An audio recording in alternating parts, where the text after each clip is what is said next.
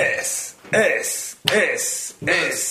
スエースエースエースエースエース俺も言われてるエースエースそうそれかこれエーですスイエースイエースイエースイエーイってなる棚橋宏のポッドキャストはいというわけで始まりました棚橋宏のポッドキャストひどい久々にひどい立ち方ですね出たよ久々の棚橋ポンコツポンコツワードもう一回言っていいですか棚橋宏のポッドキャストオフです、よろしくお願いしますいやー来ましたね、いやー、えーこの収録にこぎつけるまで何度こう山があったのかっていうね、はい、あのー大徐々変でにしねオファーは出しててそうですねね、やりましょうやりましょうって言ってたんですけども、まあこれはもうあのー通例になってきてるというかあ僕僕のこといやもういやいこやのこのこの棚橋真下そもそも最近やれてないああそういうことねはいそういうことなんですよねはいじゃあ早速、えー今回のメンバーは100年に一人のいただいた棚橋宏とはい私もですマシとえー経営企画部ビジネス開発セクションの阿部と申しますはいはいなんかセクセクション名長くなってるどんどんこそううです長くなってくてそうなんですよいろいろとあるわけで僕に追いつかれちゃうんですよ僕も100年に一人にいたって割と長いんですけど、そうですねはい、全然キャッチージじゃなュいジュゲームみたいなねジュゲームあロスインゴベルナブレスジュゲームジュゲームあロスインゴベルデハポンもありますけどデハポンでハポンもねもう3人とも言ってることがめちゃくちゃですけ どねジュゲームジュゲームって言いながらいやジュゲームジュゲームって言うから5個のすり切れまで言うのかなと思ってまさか今いつだけジュゲームを拾ってくれるとは思わないな夢にも思わず拾いますよはいというわけで久しぶりなんですけども、勝手な感じですはいえーいろんなことありましたが短く懐かしいなこの感じすっとこうもうそこには触れませんよっていうねあそういうことこれよよよ予告ですいからろいろね、もう2月、もうい3月、はい3月、無線シリーズ、最新版はいつですかあの海外でやってるやつですかそうですねあ本当ですかはい、海外でそうだ、えー、櫛田と棚橋の合同ポッドキャストをやって前半部分が棚橋で後半部分が櫛田ということでであのーそれで前半後半やったんですけどあのー櫛田のポッドキャストが面白いっていう評判が 多ある ねちょいちょい聞きまいすななんですかその前半後半分けただけなのに後半のは面白いっておかしくないですかんか鳥を務めてるような えでもねこれはもう前回謎解きをしたんですようんそのラスベガスで、あのー棚橋のポッドキャストは、棚橋のことしか喋らない、 まあまあまあ、そうですねまあ、僕のポッドキャストなんでいいんですけどええ藤田は全体を俯瞰してあなるほど、はいコメンテーター的なそう感じですねおところを、あのーまさにショーン内緒的な話的なショーン系的なはいいやちょっと編集会社作んない で K は櫛田の K で、ええだからそこがねちょっとあの棚橋のポッドキャストの差別化というかなるほどうまくできてるとおーそうなんですねしかもねあの僕よりも割とフットワークが軽くてですねクシーねちょいちょい来てはそうなんですよ、真島さんやりましょうえー結構見かけますね見かけます見かけます実は見かけます更新頻度が多いってことはやっぱそれだけアクセス数が増えるってことじゃないですかなるほどで自信にもつながりますしね あの完全に牙城超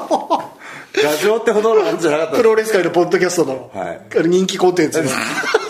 画像を一人してたのになるほど一人しびれってほどでもないですけいどやいやいやいやもう国内ではですよ、もうなんかもうやっぱこの iPhone ユーザーが多いのかどうなのか分かんないですけどでもホ下スがバッとこうアクセス数がバッとホストは棚橋宏片や櫛田選手であって、で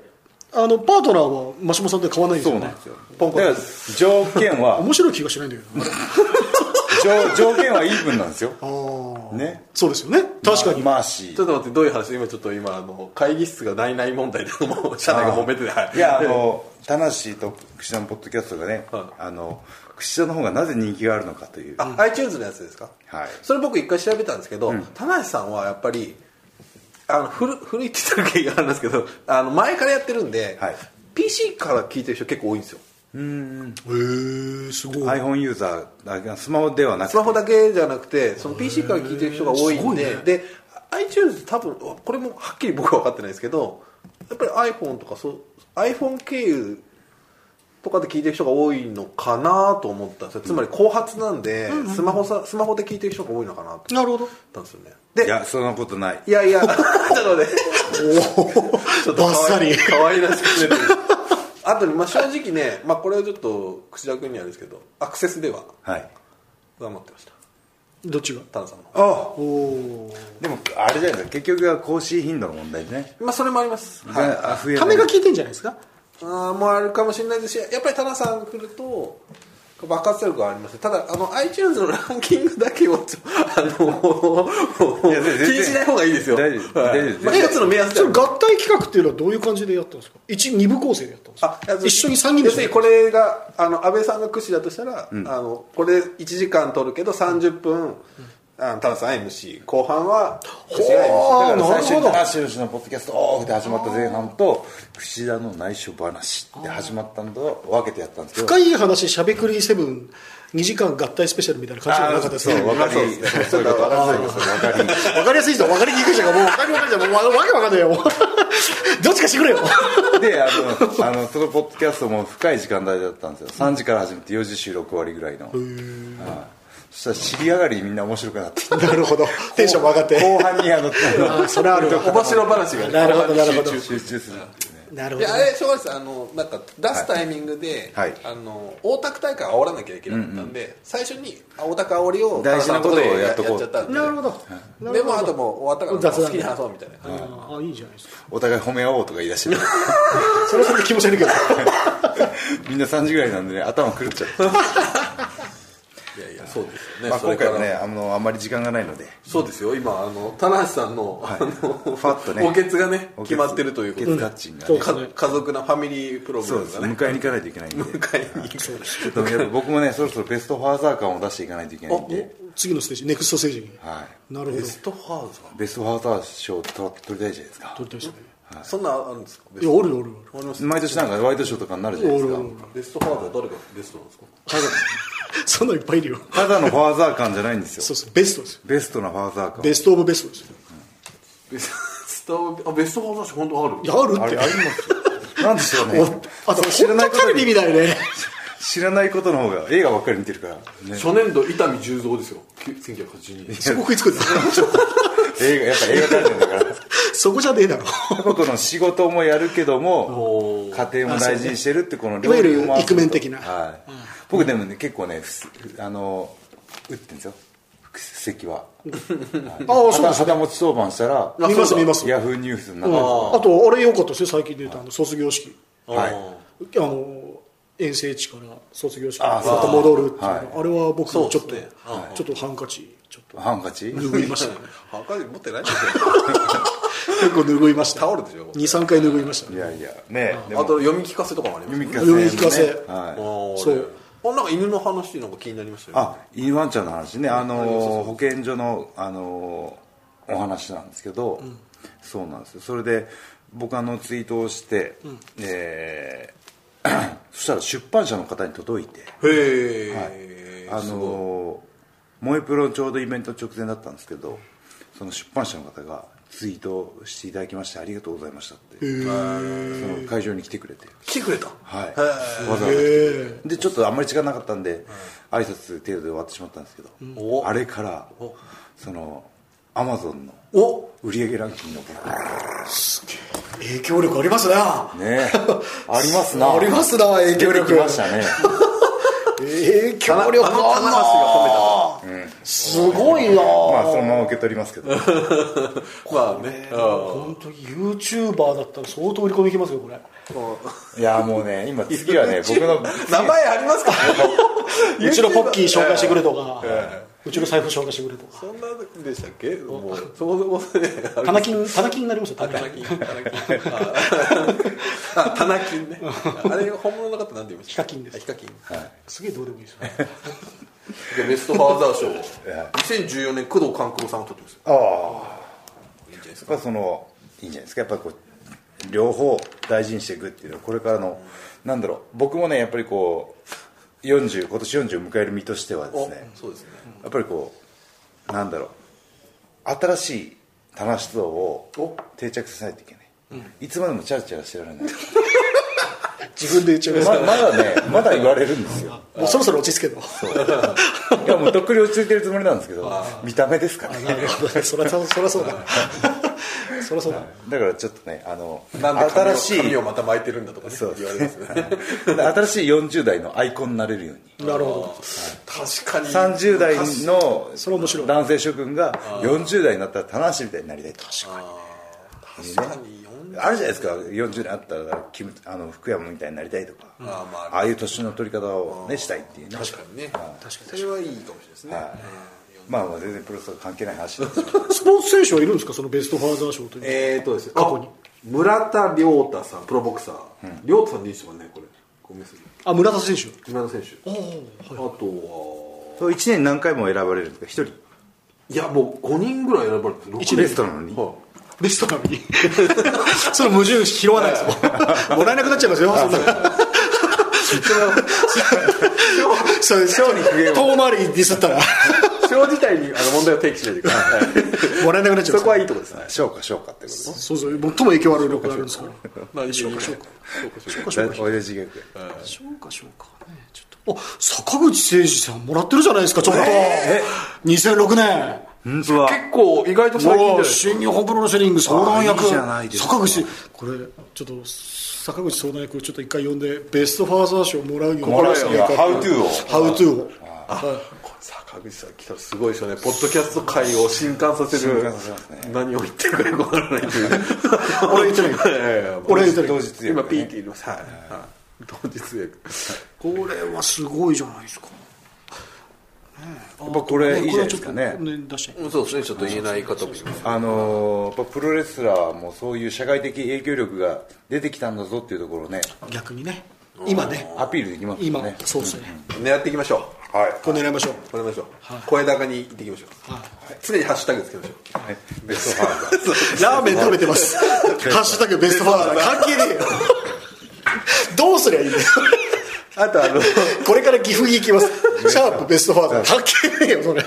嫌な感じの ツイッターですねなんかいいことしててもベストファーザーって書いてあるハッシュベストファーザー入ってることになっちゃってるそうそう そうキャッチコピーをベストファー ザー逆にあー、喉乾いベストファーザーた。ベストファーザー。おやすみベストファーザーおはようとかおはようベストファーザー疲れてません、ベストファーザもう時々ハッシュタグだけで上げるベストファーザーってー。寝言のように。定期みたいなかっこ定期ベストファーザー昨日更新ベストファーザーでブログ更新しましたベストファーザー何でもいいじゃんひどい。それはねひどい間違いないですよ。絶対もらえないよ ね。むしろ自分から遠のいてくるそうそうそうそう。逆効果っていうパターンもあるよっていうもう事務局はあいつ触るのやめようって空気が全然 出るよ。欲しがりすぎるのもどうかそうそうそう。日本で一番欲しがってるっていうねそうそうそうそう。これいいなああ、面白い。まあそんなベストファーザーなんですけどもあのもう試合直前です、そうですよビッグマッチ直前、そ うですねね、あの僕もねいろいろ思い出のある大会なんですけども、えー4月10日両国大会、ベスえーインベーションアタック、いやベストファーザーっていう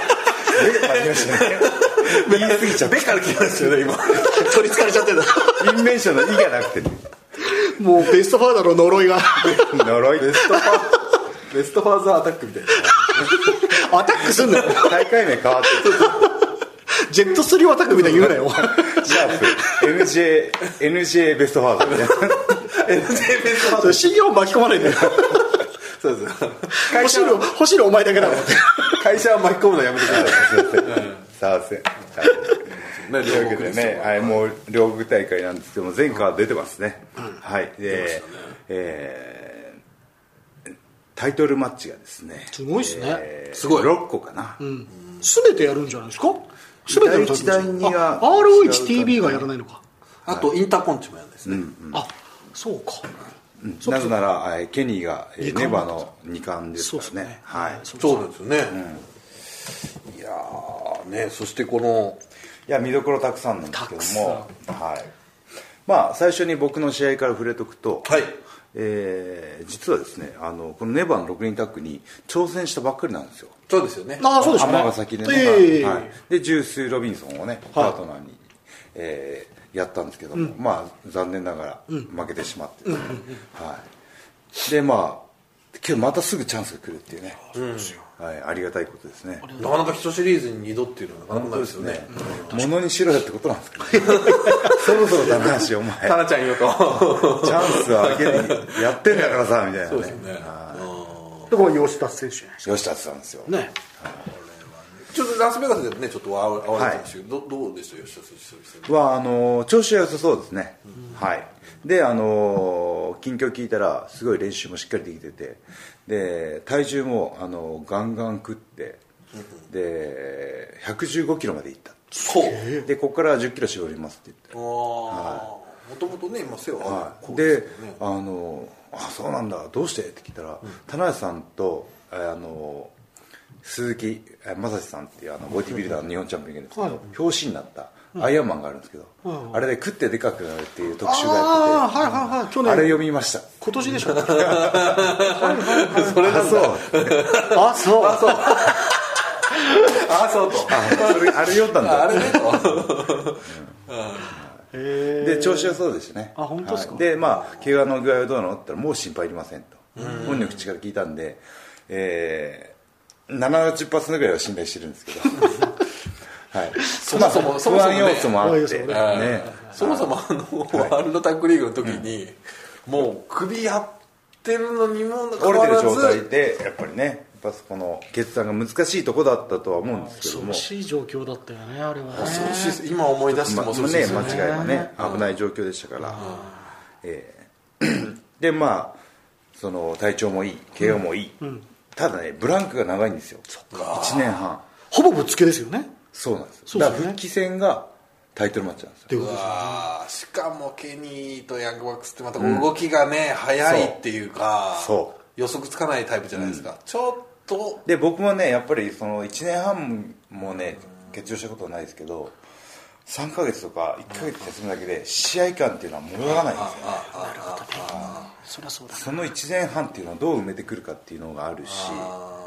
これね僕一つの裏テーマだと思うんですけどやっぱりこうあのケニーとかヤングバックスっていうのはやっぱこうあのインディーというかねアメリカでインディーの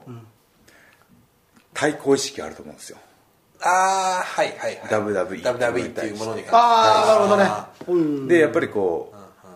う吉達はそこに自分のアイデンティティをかなり持ってるじゃないですかそうですねなるほど逆に言うと海外での経験ってもう WB しかないですからね、はい吉田選手は、はい、でそこにしっかり誇りを持ってるじゃないですか、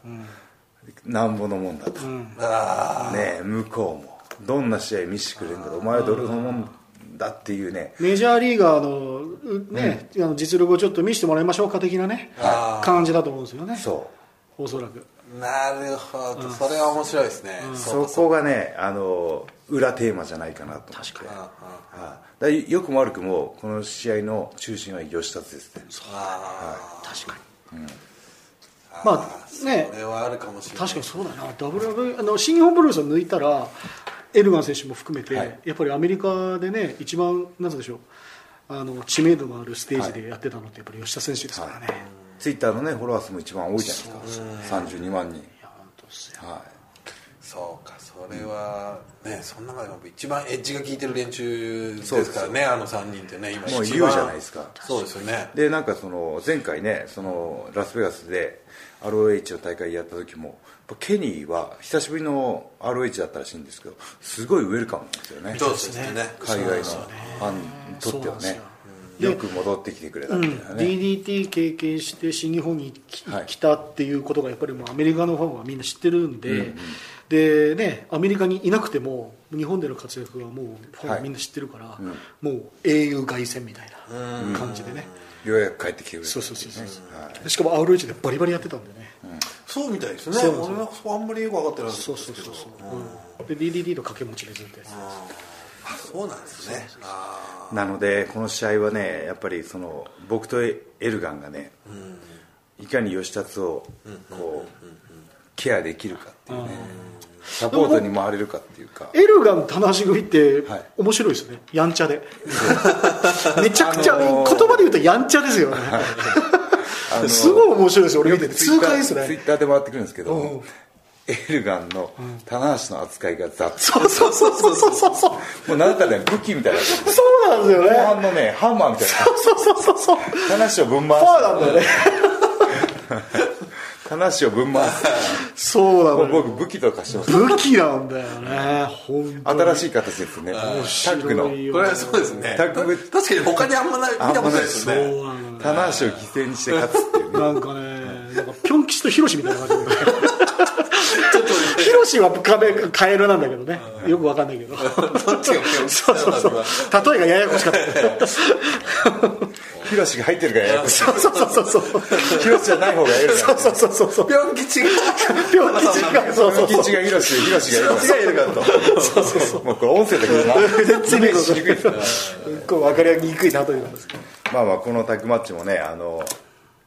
タイトルマッチなんでねどうです僕もチャンスをものにしないといけない本当本当っていうのもあるしそのテーマもあるし、はいその棚橋エルガン組っていうのもあるし、はい棚橋吉吉田田組っていうだのもかあるしら中野と元カノがねそうですよだからそう分かりやすく例える とねちょっと乱暴な今からとねそ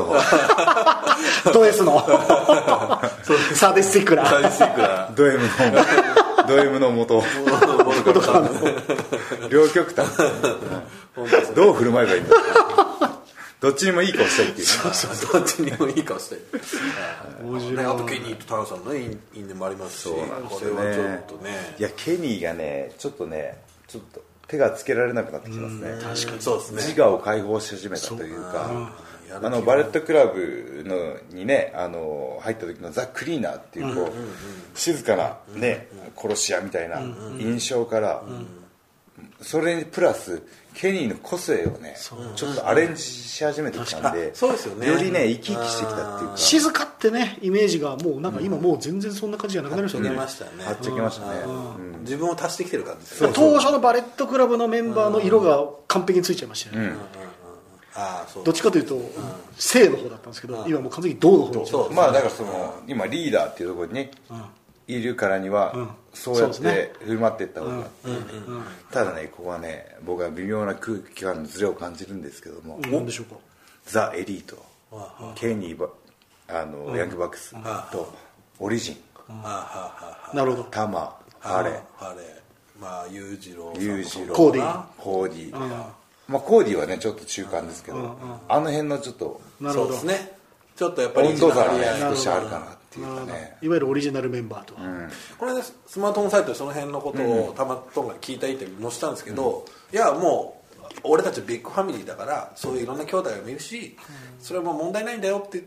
て言ってるんだけどなんか一番最後にでもまあ兄弟って兄弟喧嘩もしたりするじゃないとか言ってるから、そその一言いると 思いますよね、やっぱりちょっとなんかそんなに、とはいってそんなにも僕は仲や良っくぱ外国人の中でもありますよきっとねありますよね、まあ競争というかねそうですね、言ったらばもうデビッド AJ とこうね、し心つないできたメンバーたちじゃないですか、うん確かでそれをこう追放してっていうね、まあ、そうですねだから、まあ、ちょっとやっぱりす少しはやっぱ火種があるのかなっていうはい気がしますけどね、まあもうシネバーのシックスメンタックはこんなところで、はいはいあと注目カード僕はありますかやっぱりですね、はいロス・インゴ・ベルナ・ブレイスですねのメイベントちょっとね心つかまれてますね最近申し訳ないですけ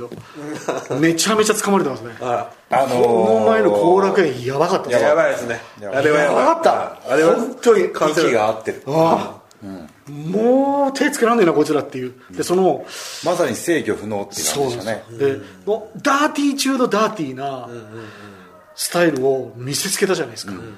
綺麗さが一つもないっていうはい、岡田なんかドッキリかけられて金的食らってそうっすあんな岡田見たことなかったですしかねも芸道さんもボコボコにされて、 MX もうリング上、もうなんか、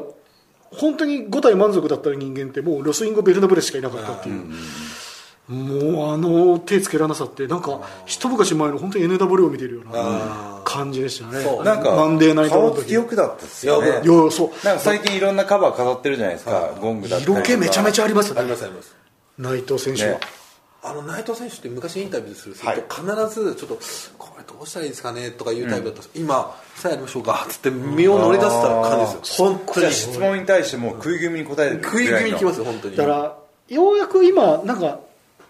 やりたい自分っていうのが、そうですねなんか開花ししたのかもしれないこれよねこれなんだみたいなねそういやー不思議なもんです不思ね議なもんですよねすごいこれだから言われて変化することでもなくて、やっぱシチュエーションがそうさせたっていう、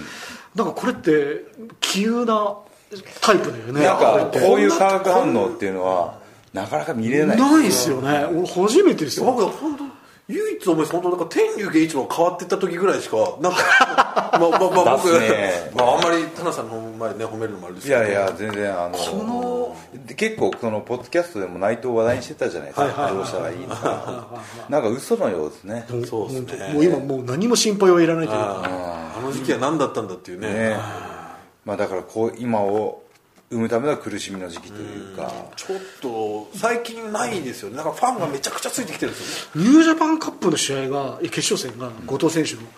あれも僕ワールドで見てたんですけど、やっぱ抜群でしたね僕も面白かったですすごかった僕もあの控室でねさあ何見してくれるんだっていうぐらいうのわ感じーで結構高い位置から見ねてたそのあれ俺いなくてもそうなんですよリング最後リング上でねそうなんですよ後藤の後藤と岡田の物語があって岡田と内藤の物語があって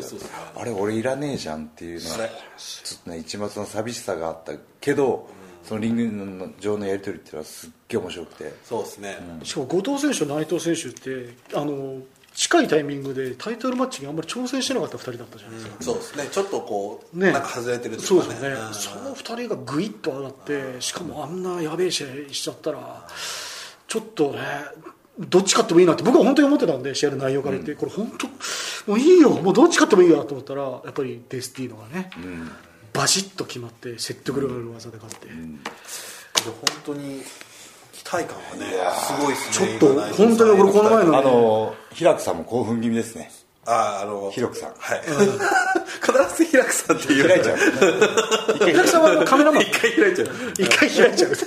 そうですねはい一回開いちゃ興奮気味のツイートがうねもう本当僕はね27日の後楽園ですごいいや僕僕もあれ結構かんねハートつかまれましたね、マジでなんか僕、まあ、あの裏情報によるとですねあの内藤哲也がですよ、どこにもあの昔は巡業中、はいだもう全然ホテルが出てこなくて、はいあの唯一の心友の本間さんが呼びに行くと3回に1回ぐらい出てくるみたいな人だけど、今やもう毎晩のように試合終わるとこう集ま3人で集まってそのワールドを見て研究したりとかしてるらしいですよあの内藤哲也がですよリーダーになってるんですよ本当にあーついに棚橋が持ってないリーダーシップを手に入れましついにたついにねまあね、あの、もとも今、げ今、カノンはちょっと凶暴な人ですよね。いやーでもあー不思議ファン心理っていうのもすごく不思議でだからね内藤今まで頑張ってます応援してくださいって言ってるうちはそ応うで援すさよれなくてもうお前ら知らねえよって言い始めたら内藤はクールだ本当ですなるよわけじゃないね。だからこれねあのご迷惑をおかけしちゃった話ではあるんですけど、あのロス・インゴ・ベルナブレスのあの、はいスタジャンをねあーそうですねはい再販するって告知したら、はいもう通販サイトがパンクしちゃってあでああれみんな来てますねもういまあすの会場で最近あのワールドとかサンバイでも結構お客客席を抜くんですね抜きますねあなのできますね応援してるグッズを持ってでも帽子とかねめっちゃ多いですね帽子帽子ともか T シャツもはだって一時だってもう本当にあの1位から何位ぐらいまで、あの投稿ショップのサイトにあるあーサイトのところ売れ筋ランキングねうんランキングとかそうですね。ほぼほぼ塗り尽くしてましたよね。ケニーだけポコって入ってたけど、あと全部ないどうしようね。いすごいなぁいや風吹いてますね会場の雰囲気も1000円割れるじゃないですかありますあれすごいことですね内藤そうワンサイドじゃないですからね大体僕はあのワンサイドだったんですけど本当ですね。相手側に傾くっていうさしょうがないですそれ なはんでしょうかね諦めろみたいな言い方やめて くださいそれは本当に残念ながらしょうがないです、いやこの名イベントね本当勢いで言うと完全挑戦者ですねもうみんな背中押してますね今、うん、そういうお前が空気変えろよっっていう、その岡田絶対王者をの雰囲気をお前が変えてくれよっていういやでも岡田強いですよいや落ち着い岡田君岡田はもう本当にドームでやってちょっとこういう時の岡田選手がまたねそうそう。だからこの、こう恐ろしさを見せるじゃないですかここの、ここの岡田選手、本当見ものだと思うんですよ。しようがないですね、本当そう今はねあれだけど本当に、あの天竜戦とか見てると、ちょっと奥深いものがあるから岡田選手どこそこはねこう開いたらまたすごいレベ僕ルねに岡田を押すわけじゃないですけどあの岡田っていうのはもっと対戦相手を求めてると思うんですよねあだっていろいろできるんですよルチャもできるしもう出してない技とはかい対戦いっ相ぱいあり手ますよ AJ とかとややった時にしか出さない動きとかあるじゃないですあったかだからどんな相手にでも出せる対応できるとはいまだね全部出し切ってない気がするんですよねあ確かにそうですねもっとできるけどあえて技をセーブしてるとかいうところもあるんでただ内藤岡田だったら結構どこまででも行きそうな気がするんですよね内藤もいろいろ対応できるじゃないですか身体能力も高いしこれはねちょっと4月10日は大きな分岐点になるかそうもでしれないす新しいまた違う新日本が見れるかもしれないですね、僕はやっぱすごい思い出すのが2012年かな棚橋さんから2月に大阪と、はいでベルトを取った岡田選手の前に最初にいたのが内藤選手でで旗揚げあーあったな記念日で岡田あ岡田対内藤っていうとこれがものすごいいい試合だったんです後楽園ホ後ール楽園そホーうル後楽園ホールはいはいでで他4の方向であのそうそうそうですそうですそう上でのす世代が見て見てたっていう棚橋さんと中村さんと真壁さんと後藤さんかが4高校にいてね、はい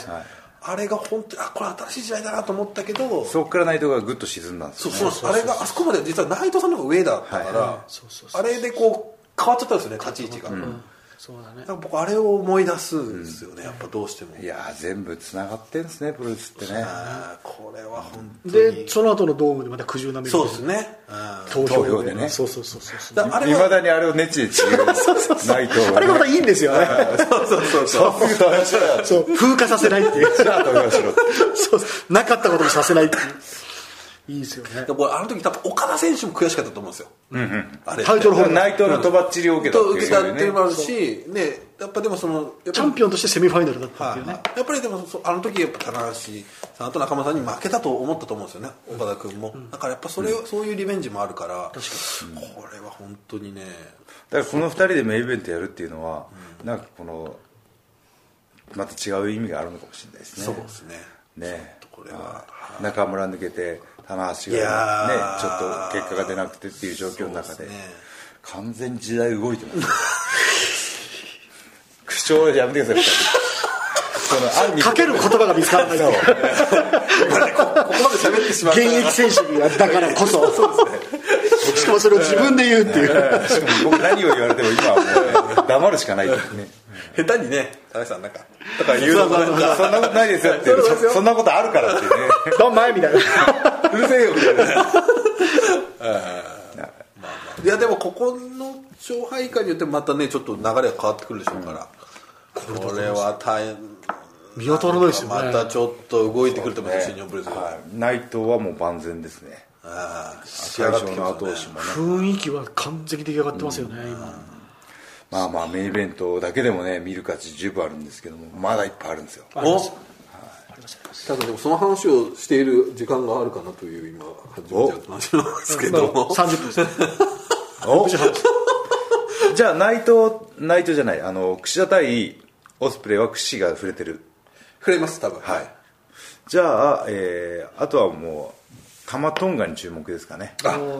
今日日はねねタンガロアを起きましたけどなんだろう外国人選手の世代交代を間近で見てるっていう気がするんですよねいやーなるほバレッどトクラブでずっと下あはあ下の方だったじゃないですかなるほどマトンガはでもコーディが入ってきてでアンダーソンギャローズが抜けて一気にこう今しかないみたいなで努力積み重ねてきた努力が開花しているというかタマトンガすごい注目ですね結構ねあの喋る機会もねありますしこの何がいいってねタマトンガビジュアルがいいんですよあまあかっこいいですよねかっこいいし体も切れてるし顔つきもいいしコンディションもちょっと抜群ですよね新日本の上がってる選手あなんのかねね玉選手棚橋がこうなった今ちょっと棚橋がちょいちょい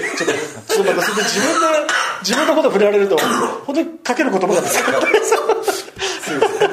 この僕らを捨てるでもかける言葉がございますこの長い期間があってもねだよねとも言えるしそうさなさっこういうきあの着替えるし着替えてる時に菅渕会長にあの裸をうっちょ見られたんですけど